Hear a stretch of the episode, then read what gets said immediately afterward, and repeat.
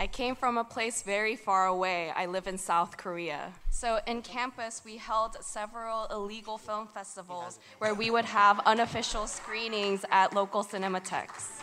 네, 이제 저희가 그 미국 인디펜던트 영화들을 많이 영화제에서 틀고 저희가 직접 서브타이틀도 자막도 넣고 막 그랬단 말이죠. 네.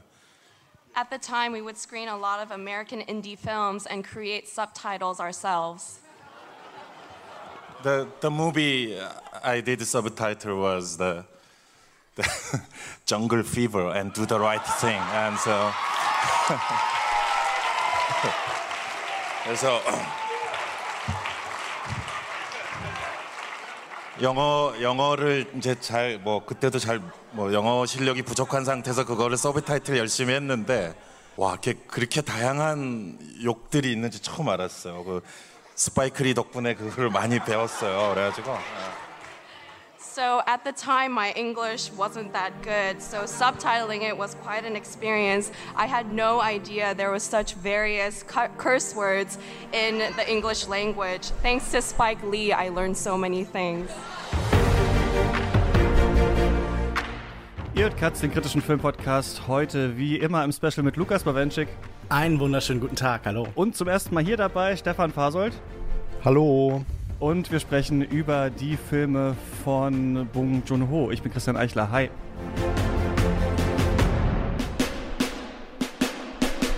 Japanisch suche ich immer Zitate der Regisseure und Regisseurinnen auf, bevor wir, äh, bevor wir aufnehmen. Und ich versuche eigentlich immer Sachen zu finden, wo sie sich natürlich jetzt nicht direkt auf jemanden anders oder so beziehen. Aber es war bei Bong Joon-ho gar nicht so super einfach, weil er auch in seiner Oscar Acceptance Speech zum Beispiel direkt Scorsese ähm, gedankt hat und so. Also man merkt auf jeden Fall schon diese gewisse Verortung, aber nur bei der äh, wollen wir es uns natürlich, ähm, auf der wollen wir es uns heute nicht gemütlich machen, bei der wollen wir es nicht ähm, belassen. Schön, dass ihr beide da seid. Ähm, Stefan, zum ersten Mal hier im Special. Wir haben aber schon öfter mal geredet, zum Beispiel in deinem Podcast ähm, äh, Kino Korea neulich. Lukas, warst du, glaube ich, auch neulich zu Gast, ne? Sogar? Ja, ich war zum dritten Mal da. ja. Wir reden immer am 22. Juni miteinander. Ah, ja. Wir haben so ein schönes Ritual gefunden. Ja, das ist doch.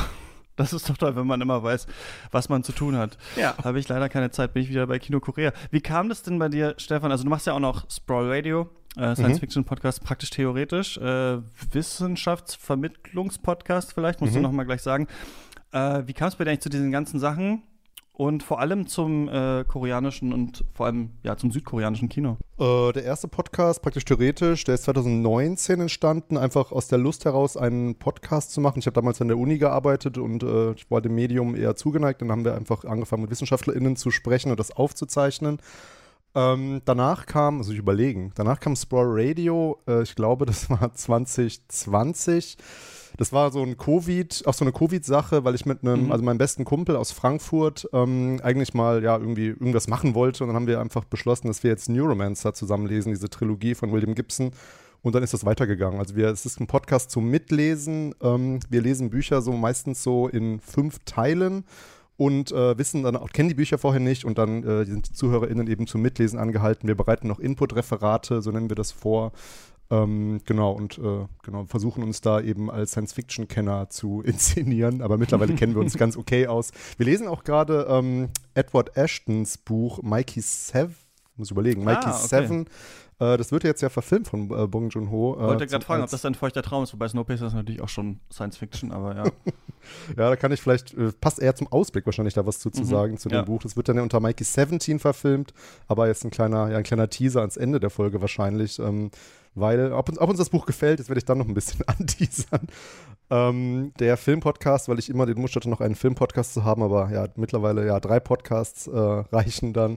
Äh, und das ist ähnlich wie Sport Radio so ein Projekt, wo ich mich eigentlich dem Kino nähern wollte, weil ich jetzt auch überhaupt kein Experte für das südkoreanische Kino äh, bin oder ne war. Vielleicht bin ich mittlerweile ein kleiner, ein bisschen mehr Experte geworden, weil ich mache das jetzt ja auch schon seit über zwei Jahren und bespreche da eben Filme. Einerseits so ja große Mainstream-Filme, andererseits immer wieder so kleine Geheimtipps. Jetzt mit Lukas vor allem die Folgen sind ja eher so abseitige Filme und äh, auch da gibt es immer noch so eher historischen Input. Also ich würde mal behaupten oder vorsichtig sagen, das ist eher ein, ja, so eine Podcast, der sich der historischen Filmanalyse widmet, weil ich eben Kultur und Geschichte da versuche mit reinzubringen. Äh, immer eigentlich. Genau. Und trotzdem nochmal, wie kam das? Also warum gerade, warum nicht Kino Japan oder wobei da müssen die wahrscheinlich irgendwie sein. Ne?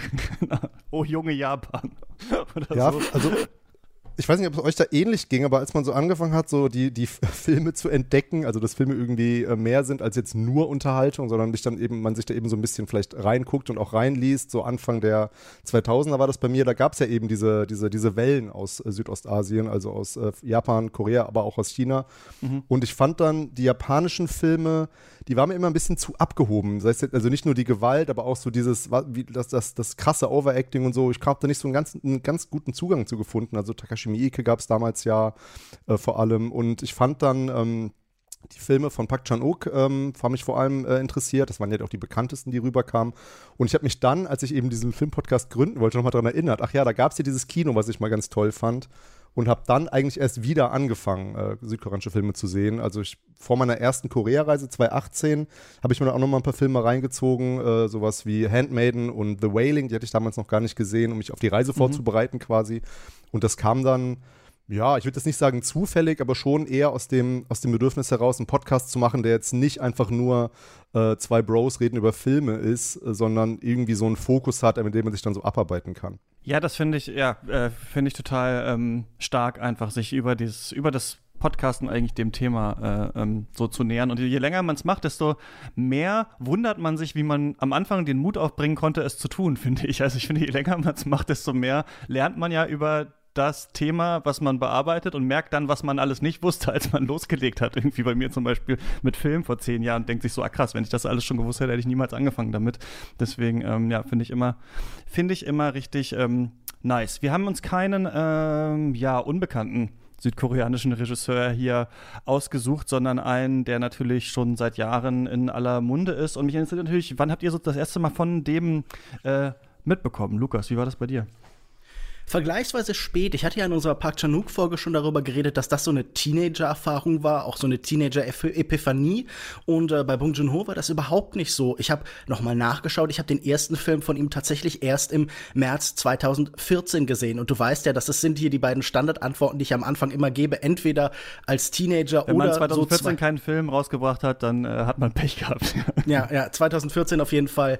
Für mich war die erste Erfahrung Snowpiercer und kurz danach habe ich dann auch The Host und Memories of Murder gesehen. Und ich glaube, Bong Joon-ho ist ja auch so ein Filmemacher, der einen schnell anspricht, der ähm, so ein ganz klares Auge für markante Bilder hat, der sehr unterhaltsam ist, aber wo man auch sofort merkt, da ist ein bisschen mehr los einfach. Und ich glaube, mittlerweile bin ich da so ein bisschen hin und her gerissen. Ich finde ihn erst manchmal auch so ein bisschen klar und durchschaubar bis hin zur Transparenz. Und ich finde, das sind Filme von extrem unterschiedlicher Halbwertszeit. Ähm, aber ich hatte auf jeden Fall jetzt auch wieder große Freude daran, mich noch mal intensiver mit ihm zu beschäftigen. Das kann ich gar nicht anders sagen. Ja, bei mir war das auch 2014, ähm, weil wir damals angefangen haben, äh, den Pankers zu machen, bei meinem ersten äh, Filmpodcast, beziehungsweise gab es, glaube ich, schon vorher irgendwelche Folgen, aber dann haben wir in der Konstellation, wo wir dann weitergemacht haben und jetzt minus Malte äh, Gespräche in das Peak machen, ähm, angefangen über Filme zu reden und da war genau Snowpiercer irgendwie die erste Folge, die wir gemacht hatten. Und eigentlich nur, weil ich den auch nur irgendwo gesehen hatte im Internet und dachte, ah, das ist irgendein Trash-Film oder so, keine Ahnung, okay, klingt irgendwie ganz äh, witzig. Und dann kam, glaube ich, ähm, ähm, Okja und da war mir dann schon klar, ach ja klar, Snowpiercer und dann hatte man von Memories of Murder gehört und so weiter und ich war jetzt irgendwie erstaunt, wie wenig Filme es irgendwie doch sind, die er so gemacht hat. Also erstmal natürlich, wie unterschiedlich die doch sind, das finde ich irgendwie stark und irgendwie ist das einer der Regisseure, bei dem ich mich so richtig freue, dass wir wahrscheinlich noch 30 Jahre lang oder so Filme von dem sehen werden. Also ich glaube, der ist jetzt in einer irgendwie tollen Position in seiner ähm, Karriere und traut sich auch unterschiedliche Sachen zu. Und das haben wir ja nicht so oft in diesen Specials, dass man irgendwie so sagt, ach ja, das gibt es alles schon und da ist auch schon viel Gutes dabei und wer weiß, was da alles noch kommt. Das finde ich irgendwie ähm, ja ganz cool hier eigentlich. Stefan, weißt du noch, wann du das erste Mal von dem gehört hast oder einen Film gesehen oder so? Das weiß ich noch äh, ziemlich genau. Das war nämlich schon meine Letterbox-Zeit. Die App habe ich, äh, glaube ich, äh, Ende 2019, Anfang 2020 äh, äh, quasi installiert. Deswegen kann ich das ziemlich genau nachvollziehen. Ich habe den Film einen Tag, bevor ich Parasite gesehen habe, äh, im Frühjahr 2020 äh, erst gesehen, also Memories of Murder. Das mhm. war auch der erste Film von ihm. Also ähm, das ist noch später als Lukas. Ich habe vorher, ich glaube, gar nichts von ihm gehört. Ich habe irgendwann mal Oakjar auf, ähm, auf Netflix dann gesehen, habe den angemacht, fand den aber ein bisschen zu schrill oder war gerade nicht so war gerade nicht so in der Stimmung, habe den dann wieder ausgemacht. Also ich habe Memories of Murder zuerst gesehen, dann Parasite und dann hat das ja auch dann ein Jahr später mit dem Podcast angefangen und jetzt schäme ich mich quasi fast ein bisschen, dass ich dann den so lange verschmäht habe, diesen Regisseur. Ja, wir werden sehen, ähm, was wir hier über den ja, vielleicht noch zutage fördern oder was wir für Ansichten haben. Lukas, kannst du uns erzählen, wer ist das denn, Bong Joon-ho? Christian, lass mich so anfangen. Macht ist gerne unsichtbar und selbst diese Unsichtbarkeit soll im besten Fall nicht erkannt werden. Die Wahrheit, die für das Auge gemacht ist, wird ihm entzogen, aber alsbald enthüllt sie sich heimlich in dem, worin sie zu verschwinden droht, schreibt Michel Foucault und betont bei der unsichtbaren Hand des Marktes eher die Unsichtbarkeit als die Hand. Der südkoreanische Filmemacher Bong Joon-ho arbeitet daran, Macht sichtbar zu machen. Er gibt ihr Gestalt, findet Form für sie. Absurde Kreaturen und Menschenkarikaturen, kleine Gesten und große Katastrophen, Bewegung und Stillstand. Er lässt uns auch durch ihre Augen blicken. Er versteht intuitiv, dass er sie als Regisseur ausübt, dass er Leinwandwelten ordnet und stellt eine Beziehung zwischen der Macht seines filmischen Apparats und jener Macht her, die sich etwa hinter flachen Hierarchien, der Illusion von Selbstverwirklichung, gutem Willen, dem Versprechen auf Schutz, Medien, der Demokratie oder schönen Worten versteckt. Bong Joon-ho wird am 14. September 1969 in Daegu als jüngstes von vier Kindern geboren. Sein Vater ist Grafikdesigner und Kunstlehrer, sein Großvater ein relativ berühmter Romanautor, der während dem Koreakrieg in den Norden gegangen war. Als Kind entdeckt Bong über das amerikanische Armed Forces Network Hollywood Kino von etwa Sam Peckinpah, Brian De Palma, Alfred Hitchcock, John Carpenter und Sidney Lumet für sich, oftmals in zensierten Fassungen, die seine Fantasie anregen. Wieder das Verborgene als Triebkraft. Nach der Schule studiert er in der privaten Yonsei-Universität Soziologie, schreibt für die Studentenzeitung, zeichnet Cartoons und wird Mitbegründer des Filmclubs Yellow Door bzw. Cineclick.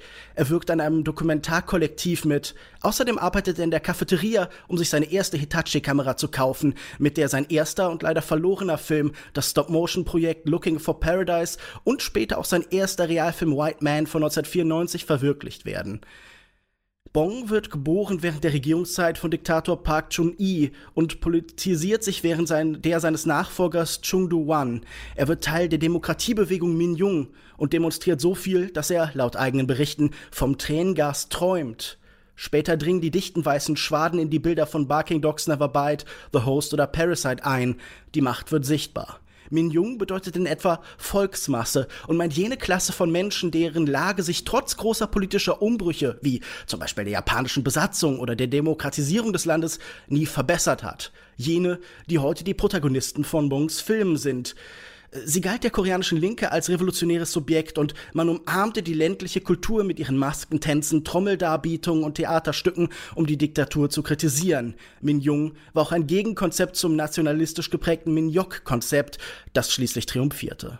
Als Bung wegen der Teilnahme an einer Gewerkschaftsdemonstration eine Gefängnisstrafe droht, entschließt er sich, zwei Jahre Militärdienst zu leisten. Danach schreibt er sich bei der Koreanischen Filmakademie ein. Dort entsteht 1994 auch sein Kurzfilm Incoherence, der ihm einen Job als Regieassistent von Park Ki-youngs Motel Cactus einbringt. Er schreibt Drehbücher und außerdem arbeitet er als Hochzeitsvideograf. Im Jahr 2000 entsteht sein Debütfilm Barking Dogs Never Bite, basierend auf persönlichen Erfahrungen und floppt. Erst mit dem Erfolg seines Antikrimis Memories of Murder kommt seine Karriere in Bewegung. Es ist seine erste Zusammenarbeit mit Song Kang-ho, der eine wichtige Muse für ihn sein wird. Sein dritter Film, das Monsterabenteuer The Host, ist dann bei Erscheinen der erfolgreichste koreanische Film aller Zeiten. Er wird zunehmend ein auch international bekannter Starregisseur. Bung beschreibt sich stets als intuitiver Künstler und behauptet in Interviews, er würde von Soziologie wenig verstehen. Doch noch heute haben seine Filme etwas Soziologisches. Die geschilderten Systeme von Kontrolle, Überwachung erwachsen bei Bung aus sozialem Handeln und menschlichen Beziehungen. Jede Suche, jede Rettungsmission führt letztendlich zum Kern der bestehenden Ordnung. Sein spezifischer Zugang bedeutet dabei nicht, dass er sozialrealistische Studien dreht, sondern vor allem, dass auch in seinen hochbudgetierten Unterhaltungsfilmen ein Teil dieser Perspektive erhalten bleibt. Bei allem Brimborium schimmert immer die Sehnsucht zu deuten und zu verstehen durch. Sehen heißt in Bildmedien herrschen, und wo seine Figuren leben, ist es eng und selten schön. Ihre Aussichten sind schrecklich. Durch kleine schmutzige Fenster fällt blasses Licht. Von der Welt sehen sie, was ihnen gehört. Nahezu nichts. Sie hausen in seelenlosen Wohnblöcken, wie der arbeitslose Akademiker in Barking Dogs Never Bite von 2000 oder in einem winzigen Kiosk unter einer gewaltigen Brücke wie die Familie in The Host. Wenn die Rebellen in dem 2013 erschienenen Science-Fiction-Abenteuer Snowpiercer nach vielen Jahren zum ersten Mal durch ein Fenster sehen, schmerzen ihre Augen, als wenn sie geradewegs Platons Höhle entstiegen. Die Welt wirklich zu erfassen ist ihnen fremd geworden, wie dem Höcke Komori in Bongs Beitrag zu dem Omnibusfilm Tokio von 2008, der nur noch mit den Booten verschiedener Lieferdienste spricht. Die arme Familie Kim in, seinem Oscar, in seiner Oscar-prämierten Fast Parasite bekommt durch ihr Kellerfenster nur giftgrüne Insektenvernichtungsmittelwolken oder direkt vor die Tür pinkelnde Trunkenbolde zu sehen. Ganz im Gegensatz zu den reichen Parks, die durch ihre Breitwandformat Glasfassaden vom stilvoll eingerichteten Wohnzimmer auf präzise arrangierte Grünflächen blicken. Für die einen bedeutet ein Regensturm Gefahr, für die anderen einen schönen blauen Himmel am Folgetag. Bis zur letzten Minute wird davon erzählt, wer sieht und gesehen werden kann. Der Film verdichtet, was bei Bong immer schon angelegt war. Aus ihren engen Wohngefängnissen blicken die Beherrschten und Bedrängten, Min Jung, auf die Außenwelt, wobei ihr Blick natürlich auch all die streift, die sie beherrschen und bedrängen. Oft handelt es sich um unvollständige, reduzierte oder erweiterte Familienverbände. Am Anfang des Kriminaldramas Mother von 2009 schaut eine alternde Witwe aus ihrem Laden eher der geschützte Bereich zwischen zwei Betonwänden auf die Straße, wo ihr Sohn gerade fast von einem protzigen Benz überrollt wird. Überall Fenster, Bildschirme, Öffnungen. Systeme von Kontrolle und Überwachung. Sein früher Experimentalfilm Influenza erzählt aus der Sicht von verschiedenen Überwachungskameras. Mitleidlos halten sie fest, wie das Leben eines jungen Mannes zugrunde geht. Man hat auch das Gefühl, mit den Augen einer unsichtbaren Macht auf die Ereignisse zu blicken. Die suchenden Augen des Staates, die in seinen Kriminalthriller den Täter nicht entdecken können und deshalb jeden anderen bestrafen, der ins Sichtfeld gerät. In Parasite und Mother werden Figuren mit Fotos und Videos erpresst. Während eines Gefechts in Snowpiercer unterliegen die Rebellen vom Ende des gewaltigen Menschheitszugs, weil die Soldaten von Herrscher Wilford im Gegensatz zu ihnen Nachtsichtgeräte besitzen. Eine subjektive Kameraeinstellung lässt den Zuschauer durch die Augen eines Kämpfers blicken, der alles attackiert, was der Restlichtverstärker aus der Dunkelheit schält. Der erste Akt des Widerstands besteht für Protagonist Curtis darin, länger stehen zu bleiben als erlaubt, um mit seinem Blick tiefer in das System von gestaffelten Sicherheitstüren zu blicken, als es ihm normalerweise möglich wäre der Sichtschutz der Macht. Jeder Ort hat seine eigene Blickchoreografie, vom Hoch bis zum Schlachthaus. Architektur bedingt eine Dramaturgie des Sehens. Foucaults Panoptismus, jenseits in Überwachung und Strafe beschriebene Kontrollprinzip, das es den Herrschenden erlaubt, alles zu sehen, ohne selbst sichtbar zu sein, beherrscht die vielen funktionalistischen Gebäude. Der Kamerablick führt jedoch immer auch in die andere Richtung, von Dienern zu Herren. Aktion und Reaktion, später auch oft Gewalt und Gegengewalt. Erst, wenn man den anderen sieht, wenn die großen Barrieren beseitigt werden, kann man über die Verhältnisse zwischen ihm und sich selbst nachdenken. Freiheit ist in diesen Filmen zumindest vorübergehend möglich und entsteht immer aus Bewegung. Bungs Kino ist oft actionreich, voll von Verfolgungsjagden und Kämpfen. Durch die Bewegung werden sie zu Unterhaltungsfilmen, Menschenmassen in Bewegung, als Schaulustige, als Demonstranten oder als Opfer von Angriffen. Seine Dialoge inszeniert er über unruhige Ensemble-Tableaus, Schuss-Gegenschuss-Sequenzen bleiben Ausnahmen. Auch die Tonalität der Filme ist etwa durch überraschende Slapstick-Einlagen immer in Bewegung. Körper sind chaotisch, unbeherrscht und manchmal unbeherrschbar. Bong ist Fan von Comics und Mangas von Urasawa Naoki, Furuya Minoru, Matsumo Taiyo, Godashi Yoshii und Alan Moore. Jedes Fenster, jeder Bildschirm, jede Einstellung ist auch ein einzelnes Panel. Man sieht es an den absurden Comic-Kapriolen und hyperexpressiven Gesichtern der Figuren. Kritiker Stefan Westphal vergleicht Bong sogar mit dem Kategoristen Georg Groß. Man sieht es auch an seinen detaillierten Storyboards, die minutiös den Film vorwegnehmen. Jedes Bild, jede Bewegung. Er braucht das, sagt er, um seine künstlerischen Unsicherheiten entgegenzuwirken. Die Genres, die Bong seinen jeweiligen Stil vorgeben, sind formbar und wandlungsfähig. In derselben Szene können schräge Komödie, aufrichtiges Melodram und etwa ein Horrorfilm existieren. Gewalt ist immer so lange unsichtbar und sogar unvorstellbar, bis sie plötzlich ausbricht. Kurz nicht aufgepasst, bam, Sprungkick. Was für die Filme gilt, trifft auf die Figuren noch deutlicher zu. Sie sind schwer festzulegen, vieldeutig, nicht immer auf überdeutlich demonstrative Weise ambivalent, sondern eher in ihren Schablonen vibrierend. Es sind unwahrscheinlich Geschichten, die da erzählt werden. US-Essayist Gary Indiana nannte Bong einprägsam den Gogol aus Soul. Seine, Welt, seine Welten stehen immer mit einem Fuß in der Parabel. Viele Orte und Ereignisse erscheinen unmöglich. Die Filme haben auch etwas von elaborierten Fabeln oder Gleichnissen. Metapher und Wirklichkeit werden verwoben. Man erkennt bestimmte Konstellationen und Ideen wieder, doch oft überzeichnet und verzerrt. Stephen Yun, der in der Netflix-Produktion Okja einen radikalen Tierschützer spielt, hat dafür ein schönes sprachliches Bild gefunden. He turns it up slightly technicolor. Bong Joon-ho's Filme mögen stellweise drastisch und düster sein, doch es bleibt immer eine bunte Strahlkraft über den Dingen. Alles ist so real, dass etwa der Fall aus Memories of Murder Ende 2019 tatsächlich aufgeklärt wurde. Der Krimi und sein Regisseur werden gleichwertig neben den Mordfall in der Zeitschriftenüberschrift gedrängt. Gleichzeitig sind die Filme auch so irreal, dass es natürlich nicht das geringste am eigentlichen Kriminalthriller ändert an seiner Wirkung und Bedeutung.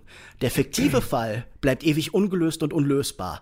Der dramatische Blick von Hauptdarsteller Song Kang-ho am Ende des Films meint weiterhin ein ganzes Land und seine Geschichte, verortet weiterhin den wahren Täter in den Zuschauerreihen.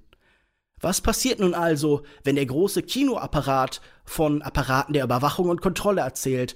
Im Fall von Bong Joon-ho kommt es zur Verschmelzung. Die Figuren kämpfen genauso mit dem Apparat der Macht wie mit dem des Kinos. Oft entsteht eine spezifische Kamerabewegung, die einen ganzen Film besteht. Die behutsame Verfolgung durch eine subjektive Kamera in Mother, die zum Moment der Entscheidung führt. Snowpiercer gibt sich ganz der Horizontalität hin. Erst ganz am Ende wird klar, dass es doch mehr gibt als vor und zurück. Und Parasite beginnt mit einer Fahrt nach unten und endet auch wieder mit ihr. Mit der Kamera wird eine Logik von Bewegung und Blicken etabliert, die lange alternativlos und unausweichlich erscheint. Bis es dann eben nicht mehr ist. Bongs Filme sind offene Möglichkeitsräume, in denen jederzeit etwas aus, in die Jetztzeit etwas einbrechen kann, schreibt Eckhard Knörer. Bei Bong gibt es immer wieder Momente des Glücks, der Erkenntnis, des Ausbruchs und der Wahrheit. Etwas wird sichtbar und damit greifbar. Wenn man jetzt auf die Welt blickt, dann sind das vielleicht noch dieselben Fenster und Bildschirme, doch sie zeigen nicht mehr dasselbe. Damit muss kein endgültiger Sieg errungen sein, nicht alles auf den Kopf gestellt, sondern lediglich etwas möglich werden.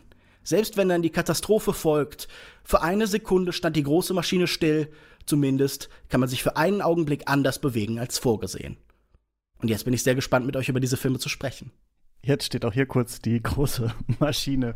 Äh, still, vielen Dank für äh, deine tolle Einführung zu diesem äh, Regisseur. Da muss man sich jetzt immer natürlich auch mal wieder so ein bisschen freischütteln. Jetzt haben wir viel gehört, aber wir müssen jetzt noch mal unsere eigenen Analysen hier ähm, preisgeben. Stefan, gibt es noch was, bevor wir hier in den ersten Film Barking Dogs Never Bite einsteigen, wo du vielleicht so sagen würdest, wenn ein neuer Bong Joon-ho-Film kommt oder bevor man sich einen äh, anschaut, das ist was, worauf du dich da immer freust oder das, was du irgendwie für, für bemerkenswert hältst oder so. Was findest du irgendwie so besonders an dem Typ?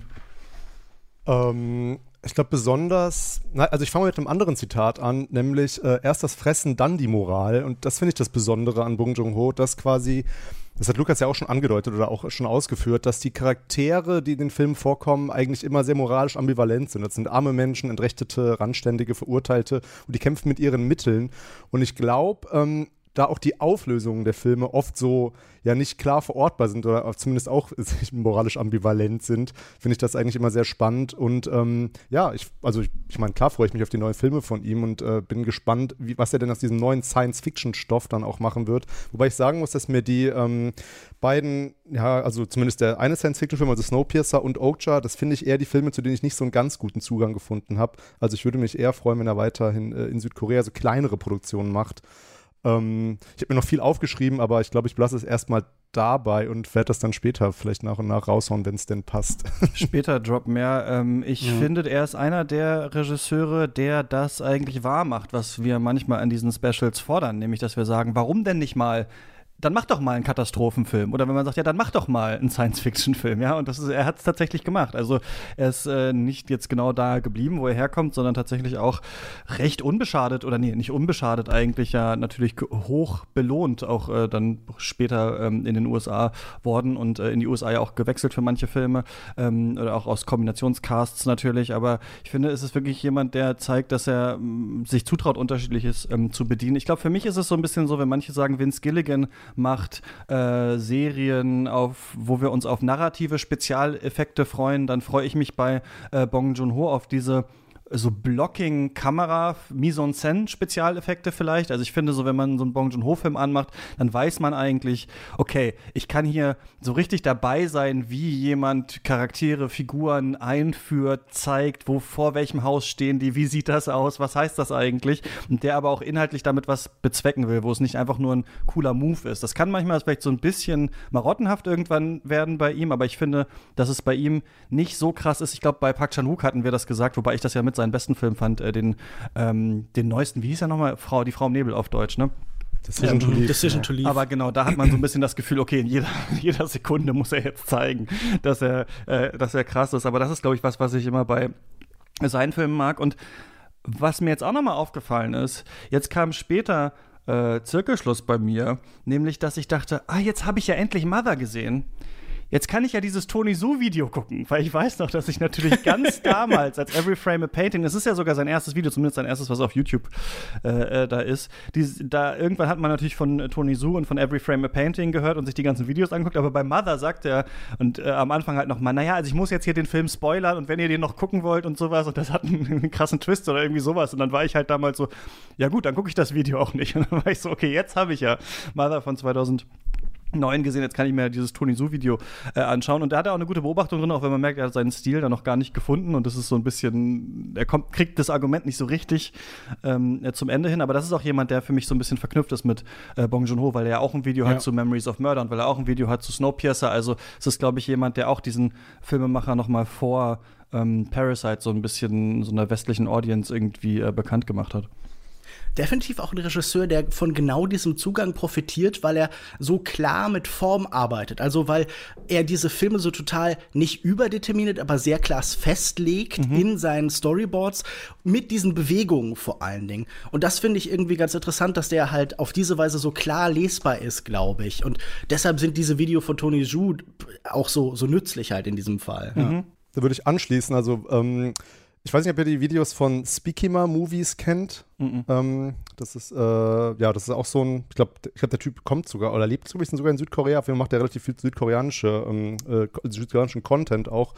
Und äh, da wird, wurde mir nochmal extrem bewusst, dass Bong Joon-ho ja auch noch ein krasser Visual Storyteller ist. Also klar, Film ist ein visuelles Medium, aber er mhm. äh, hat da quasi so ganz bestimmte Anordnungen bei Memories of Murder der Figuren oder dann gibt es ein Video von auch von Speaking Movies, wo die Mimik und Gestik äh, im, im Mother-Film auseinandergenommen wird, sodass man eigentlich, da musste ich auch ein bisschen an die letzten oder an viele der Cuts-Folgen denken, wo es auch darum geht, dass es jetzt ja super, also auch echt nervt, dass in diesen ganzen Superheldenfilmen eigentlich nur noch, wie heißt das, äh, ja, so Easter Eggs sich finden. Und so ging es mir jetzt jetzt beim wiederholten Gucken von Bong Joon-ho eigentlich auch, dass man dann eben auf diese visuellen Clues eigentlich so stoßen kann und dann, ach guck mal, ja. das wird ja auch schon da angedeutet mhm. und so. Also solche, solche abstrusen Sachen wie, dass ähm, bei Parasite die Anzahl der Stühle auf, an dem Tisch immer der Anzahl der Personen, die gerade im Haus leben, entspricht. Wo man sich fragt, ne, also wer soll, wer soll das denn beim ersten Gucken erkennen, ohne jetzt eben so ein YouTube-Video erklärt bekommen? Das finde ich auch noch sehr faszinierend, dass man sich quasi da auf diese, auf so eine ganz eigene, kann man das Easter Eggs nennen eigentlich nicht, aber auf so eine, auf so eine Suche eigentlich machen kann in den Filmen, weil die ähm, visuell um, eben so viel sagen ich fand das spannend, diesmal so seine Obsession zu sehen. Also ich habe seinen ersten Kurzfilm White Man gesehen und da geht es gleich am Anfang dann irgendwie im Fernsehen um Bogenschießen und der Bericht ist ganz ähnlich mhm. wie dann später der in The Host. Und ähm, Vielleicht reden wir allgemein kurz, bevor wir zu Barking Dogs Never Bite kommen, ganz kurz über die Kurzfilme davor, weil ich ja, finde die aber schon. erst hinter der Paywall. Falls ihr diese Folge gerade vor der Paywall hört, ja, falls ihr hier einfach umsonst ein Special äh, gerade hört und denkt, das könnte ja ewig so weitergehen, ja, kann's, aber müsst ihr Katz finanziell unterstützen. steadyhq.com slash Katz ist die Adresse und dann erzählt Lukas nicht nur was zu den Kurzfilmen, sondern wir sprechen noch über Barking Dogs Never Bite, Memories of Murder, The Host, Mother, Snowpiercer, Okja und Parasite. Und falls ihr uns schon unterstützt, dann geht es jetzt einfach weiter, denn dann sind wir ja schon hier äh, hinter der Paywall. Lukas, leg los.